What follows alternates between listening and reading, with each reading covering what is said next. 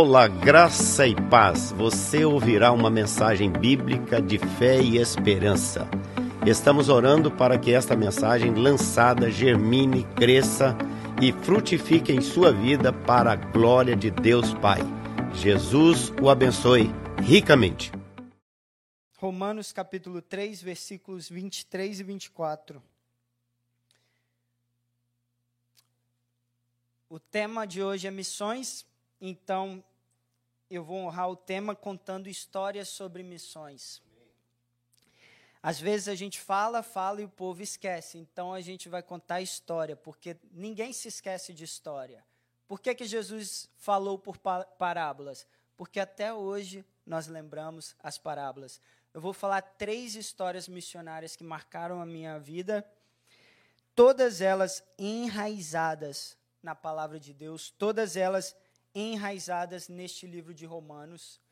E eu espero que vocês lembrem das histórias e lembrem dos princípios bíblicos e saiam daqui com sede de fazer missões e de evangelizar.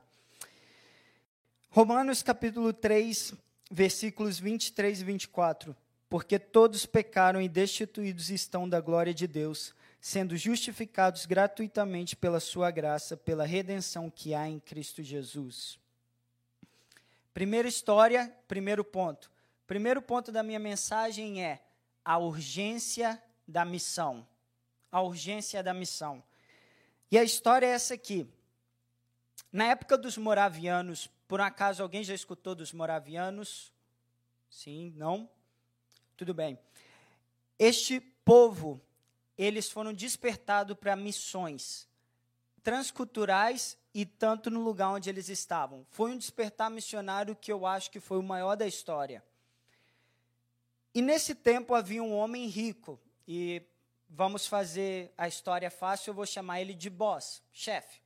Então o boss, ele vai procurar candidatos a missionários, há um despertar de missionários muito grande, há uma sede de pregar o evangelho. E aí ele vai na casa dessa pessoa, um homem, e ele fala assim: Eu descobri, eu sei deste local onde o evangelho nunca foi pregado. É um povo não alcançado. Nós queremos enviar um missionário para lá, nós queremos enviar alguém para pregar a mensagem do evangelho. E esse rapaz, muito humilde e de um coração de servo, ele falou: Claro, eu vou, eis-me aqui. E aí o boss, que tinha as posses e que enviava as pessoas, ele perguntou: "O que é que você precisa para fazer missões? Dinheiro, comida, roupa, o que é que você precisa?" E ele falou assim: "Eu só preciso de sapatos, porque é inverno e eu vou viajar. Eu tenho tudo, só não tenho sapato." E na época não era fácil ter um sapato, não tinha é, Amazon e tal, nada chegava na sua porta. Então esse boss falou assim: pode deixar, eu tenho sapatos para você. Eu vou trazer sapatos para você.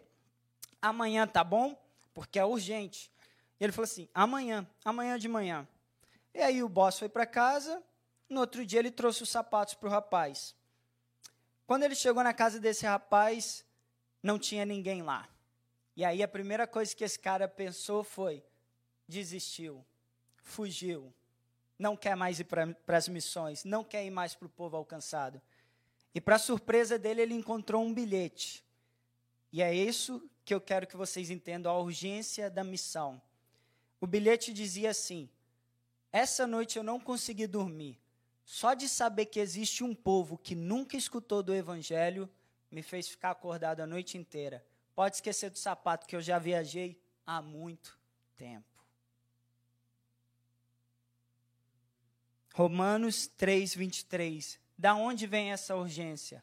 Porque todos pecaram e destituídos estão da glória de Deus.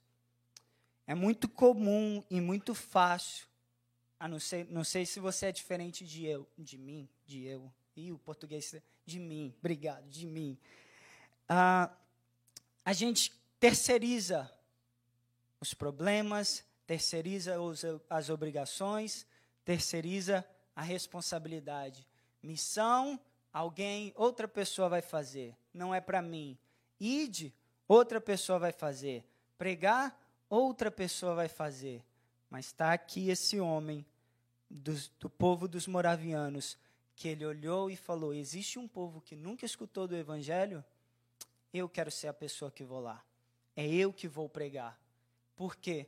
Porque qualquer pessoa que não escutou o Evangelho, ela está destituída da glória de Deus. Eu vou fazer de um jeito que vocês nunca vão esquecer. O que, que significa destituído? Se eu falar que a pessoa é destituída de beleza, o que, que significa? Ela é feia. Se alguém está destituído da glória de Deus, ela está separada de Deus. E não é isso que a gente quer para ela. E a gente ama o versículo que diz: se você invocar o nome do Senhor, se você disser Jesus é o Senhor e crer no seu coração, você será salvo, porque todo aquele que invocar o nome do Senhor será salvo. Mas a gente esquece dos versículos que vêm depois. O apóstolo Paulo faz uma pergunta retórica: Como crerão naquele de quem nunca ouviu falar? Ou como ouvirão se não há quem pregue? E como pregarão se não forem enviados? E a resposta é retórica: não, não, não. Por isso que a urgência do evangelho por isso que aquele homem perturbou o coração dele. Por isso que ele não conseguiu dormir. Porque só de saber que existe um povo que nunca escutou do Evangelho, isso tem que tirar o sono da igreja do Senhor Jesus. Olha ali o tamanho do Canadá. Vocês acham que o Canadá inteiro já escutou do Evangelho? Existe povos não alcançados neste país. A minha pergunta para mim, não para você. Isso tem desesperado o meu coração, essa urgência? E se eu for sincero para você, no início, sim. Hoje, talvez não. Hoje eu sei da responsabilidade de missões. Eu oferto para missões. Mas talvez é só mais uma coisa na minha agenda. Esse desespero que esse homem tinha e o desespero que o apóstolo Paulo tinha, eu desejo no meu coração. Eu desejo no coração de vocês. A última ilustração que eu posso ter para vocês é: se vocês tiverem uma emergência na casa de vocês e ligar para o 911, 911, vocês querem que eles cheguem na sua casa rápido? Muito provavelmente. Cinco minutos já é tarde demais, não é? Aqui é o desespero, é a chamada 911 é urgente. É para hoje, é para ontem, é para amanhã. O mundo precisa do evangelho e a gente não pode ficar em paz sabendo que existe pessoas que nem têm oportunidade de ouvir do Senhor Jesus Cristo. Esse é o primeiro ponto. E eu espero que você lembre dessa história. Segundo ponto, e vamos abrir a Bíblia em Romanos capítulo 1, versículos 16 e 17. Primeiro ponto, a urgência. O segundo ponto é o conteúdo da missão. Romanos capítulo 1, versículo 16 e 17. E antes de eu ler o texto, você pode deixar o texto aberto, eu vou contar a história. Essa história que eu escutei muito recente, mas de fato impactou meu coração um missionário norte-americano foi para um foi fazer missões, mas na verdade ele não foi fazer missões com os incrédulos, ele foi fortalecer uma igreja que estava num lugar, num país que tem perseguição. E o que que a gente entende por perseguição? Você não tem liberdade religiosa, você não tem liberdade de expressão, você não tem liberdade de ter um templo, você, toda vez que você demonstra sua fé, você está em risco de litígio, ou físico, ou emocional, e você tem difícil acesso à Bíblia. Isso é muito importante. Difícil acesso à Bíblia. E esse pastor foi, o americano foi encontrar o líder dessa igreja pequenininha, que 10, 15 membros no máximo. Não tem é, um som como o nosso, não tem um templo como o nosso. E aí ele levou o suprimento. E ele falou uma frase que é muito linda. Ele falou assim: saiba que a igreja norte-americana está orando por vocês. Nosso coração está com vocês. E o pastor da igreja perseguida, ele agradeceu, mas ele deu uma resposta que até hoje mexe comigo. Ele respondeu assim: Vocês estão orando por nós?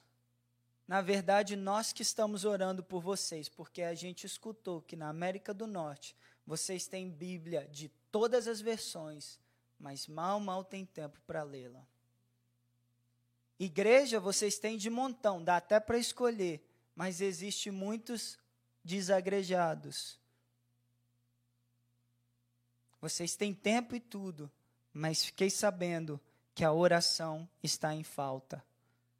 Nós aqui estamos sendo perseguidos, mas nós estamos bem.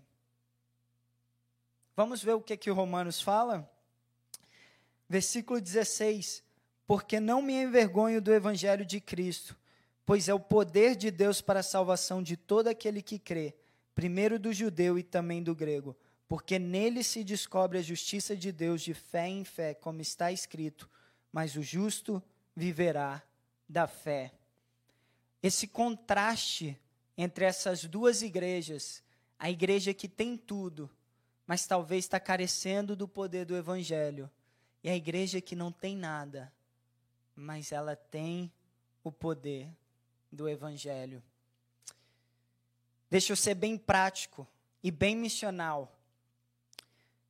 Amanhã, quando a gente for para o trabalho, amanhã, quando a gente estiver na escola, eu espero que quando a gente for pregar o Evangelho, quando a gente for partilhar de Jesus Cristo com alguém, quando a gente falar que a gente vai orar por tal pessoa, eu espero que Jesus esteja tão nítido na nossa vida que essa pessoa realmente vai acreditar na oração que a gente vai fazer.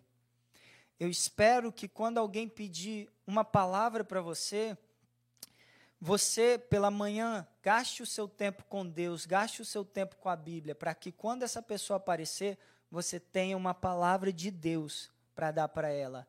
Não desabafo, não tristeza, não desespero, mas esperança, graça e sal.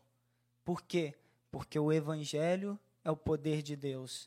Está na hora de nós deixarmos métodos um pouquinho de lado, eventos um pouquinho de lado e nos agarrarmos nisso aqui, o Evangelho, simples e puro, que é o poder de Deus, para que quando eu e você preguemos o Evangelho, as pessoas realmente vejam a autoridade, a presença de Jesus Cristo em nós. Para que a gente não escute o que esse pastor escutou, com toda a boa intenção do coração dele. Que eu e você, quando a gente for orar por, por alguém, a pessoa fala assim: Eu sei, eu sei o Deus que você serve. Para que eu, quando a gente falar a palavra de Deus, a pessoa saber que a gente vive o que a gente prega.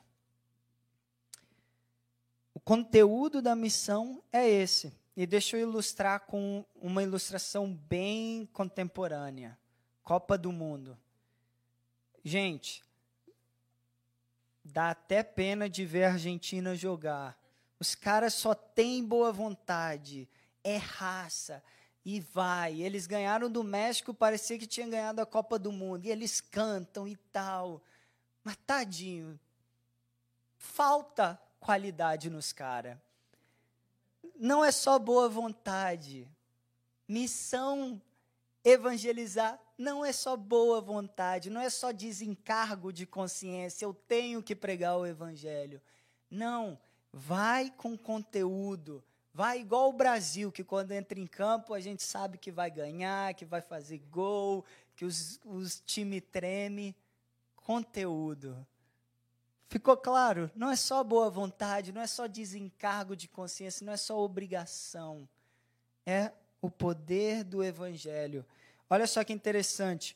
O justo viverá da fé. A fé é tão viva que ela demonstra, não dá para ser contida. É algo mais do que obrigação ou boa vontade. É o poder do Evangelho. Amém? Então, primeiro ponto, urgência. Lembra do cara que deixou o sapato para trás. Segundo ponto, o conteúdo da missão. Lembra do pastor que achava que estava dando tudo para aqueles que estavam sofrendo, mas aqueles que so estavam sofrendo já tinham tudo. E o terceiro e último ponto é o custo da missão. E eu quero que você abra Romanos capítulo 15, versículo 29. O custo da missão.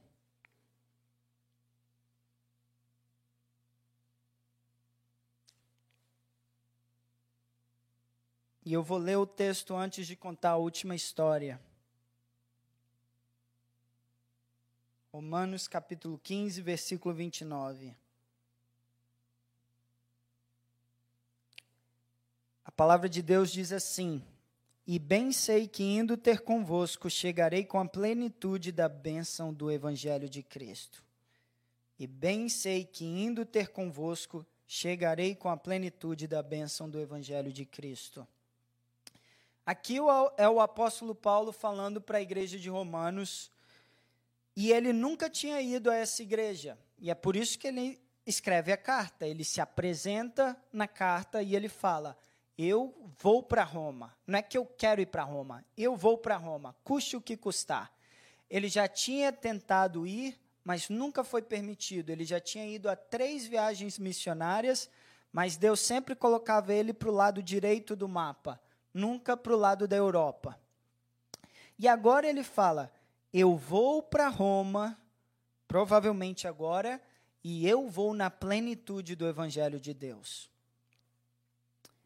Vamos parar aqui. Agora eu vou para a história e já volto no apóstolo Paulo. A última história que eu tenho para vocês.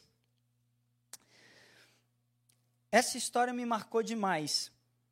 Novamente, no tempo dos moravianos, eles fazendo as pesquisas de quem nunca tinha ouvido o evangelho, eles descobriram que tinha um lugar, eles, eu não sei se era uma aldeia, uma cidade ou simplesmente uma casa muito grande, que o Senhor tinha escravos.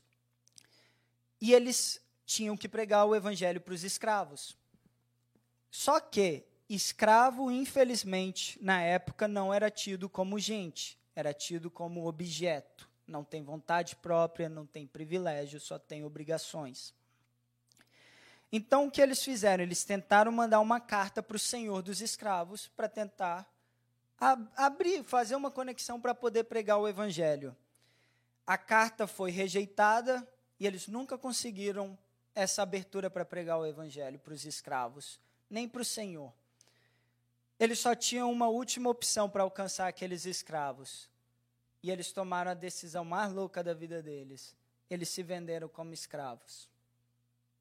Porque era o único jeito que eles conseguiriam pregar o evangelho para aqueles escravos.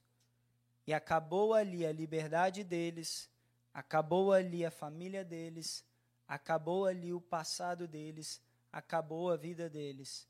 Eles viraram escravos daquele Senhor só para pregar o evangelho para aquele bando de escravos que nunca escutariam. Qual é o preço do evangelho? Tudo. Meu tempo, meu talento, os meus recursos, a minha vida, as minhas falhas, o que eu consigo, o que eu não consigo. A missão, o custo da missão, o custo do evangelho é tudo. Para os moravianos, tudo significava se vender como escravos. O apóstolo Paulo, se ele chegasse em Roma, a maior cidade do Império Romano, se o evangelho florescesse em Roma, se desse fruto, se as coisas bombassem, iria espalhar pelo, pelo império. E era tudo que o apóstolo Paulo queria. Então ele sabia que ele ia para Roma nunca conseguiu, só teve um jeito dele ir para Roma. Ele foi preso.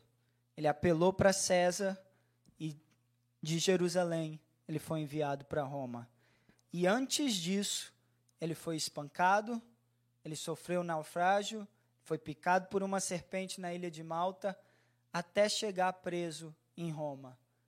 Mas o apóstolo Paulo sabia que o custo da missão, se precisasse fosse, era estar preso, mas chegar no lugar aonde ele tinha que pregar o evangelho. E essa é a última história que eu tenho para vocês, o custo do evangelho. E eu quero terminar concluir fazendo duas aplicações muito práticas. Eu quero ser bem prático. Primeiro, invista em missões. Invista na evangelização. Dinheiro, eu estou falando literalmente dólar. Eu creio que eu estou falando com pessoas que são dizimistas fiéis. Eu creio que eu estou falando com pessoas que são generosas eu creio que eu estou falando com pessoas que sabem que Deus deu muito e pede muito pouco, 10%. Vá além disso. E eu não estou falando isso algo que eu, não, que eu não faria. Desde que eu entendi que Deus é missionário, desde que eu entendi que eu sou um missionário, eu comecei a investir em missões. Tem uma parte do meu dinheiro que ele vai para missões de maneira mensal e eu ponho no envelope, é missão. Por favor, usem para missão. Vocês é, são cinco igrejas que a Vida Nova suporta? Aqui? São cinco, né? Ou mais.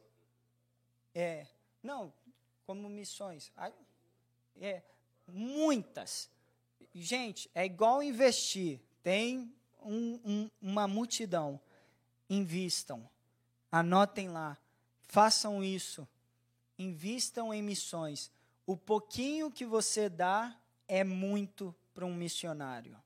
E um pouquinho que todos nós damos vira muito. Invista em missões. Primeiro, aplicação muito prática, não tem como fugir, dá para você começar fazendo muito rápido. Segunda aplicação, também muito fácil. Estudem sobre o assunto. Deixe essas histórias crescerem no coração de vocês, escutem mais histórias missionárias, gaste tempo. A gente gasta tempo vendo filme, vendo tanto de coisa. Gasta 10 minutos só, só colocar lá missões, história das missões, como que o evangelho chegou no Canadá, como que o evangelho chegou no Brasil, como que o evangelho chegou na Europa. Comece a entrar neste assunto e deixe esse assunto crescer no coração de vocês. Porque uma vez que ele cresce, esse desespero cresce, o conteúdo cresce e o custo também cresce. E aí a gente vira missionários efetivos. Última ilustração, bem pessoal. Quando eu vim para o Canadá, eu vim simplesmente para fazer missões. Não é o lugar preferido da minha vida. O meu lugar preferido, ainda assim, é a minha cidade natal, Vila Velha, eu morava duas quadras da praia, e se eu tivesse que morar em algum outro lugar, seria na Espanha, onde meu coração também ficou. Eu morei na Espanha por um ano. É o Brasil mais tranquilo. O clima é bom, o povo é de boa, é muito legal. Seriam os dois lugares que eu escolheria, mas estar no Canadá é para fazer missões. Quando eu estive aqui a primeira vez, eu vi a carência do evangelho. Eu visitei igrejas e eu via que os jovens tinham saído da igreja. Eu vi que o secularismo tinha entrado na igreja. E eu falei assim: Senhor, eu não sou muito, não sou o Messi que resolve jogos, mas eu sou uma pessoa que tem o coração para o Senhor e que quero fazer missões nesse país. E por isso que eu vim. Então, por quê? Porque teve pessoas na minha vida que encheram meu coração do assunto missões. Eles me contaram essas histórias que eu contei para você, para encher o meu coração. Eles falaram: Gustavo, se você não é um missionário, você ainda é um campo missionário. Não tem outra. Ou você é um missionário, ou você ainda carece do Evangelho, porque a mensagem do Evangelho é: ide, fazei discípulo, ide, pregai, ide, batizai. Você é um missionário. Quando essas coisas entraram no meu coração, foi o tempo que as decisões de deixar o passado, deixar o conforto, entraram na minha vida e o desejo de ser um missionário entrou no meu coração. Então, escutem do assunto, pesquisem do assunto e invistam no assunto. Amém? Amém. Senhor, ah, que a semente da tua palavra, Senhor, traga frutos no nosso coração, não nos deixe com um coração duro, Senhor, mas um coração onde a tua semente, a tua palavra, Senhor, ela possa gerar fruto, Pai. 30, 70 e 100 por um, Senhor, e frutos rápidos, Senhor, porque nós sabemos que o seu chamado é para hoje, Senhor. Hoje, se a gente ouvir a tua voz, Senhor, hoje, se a gente ouvir a tua voz, que nós respondamos a tua voz, Pai, em nome de Jesus. Amém.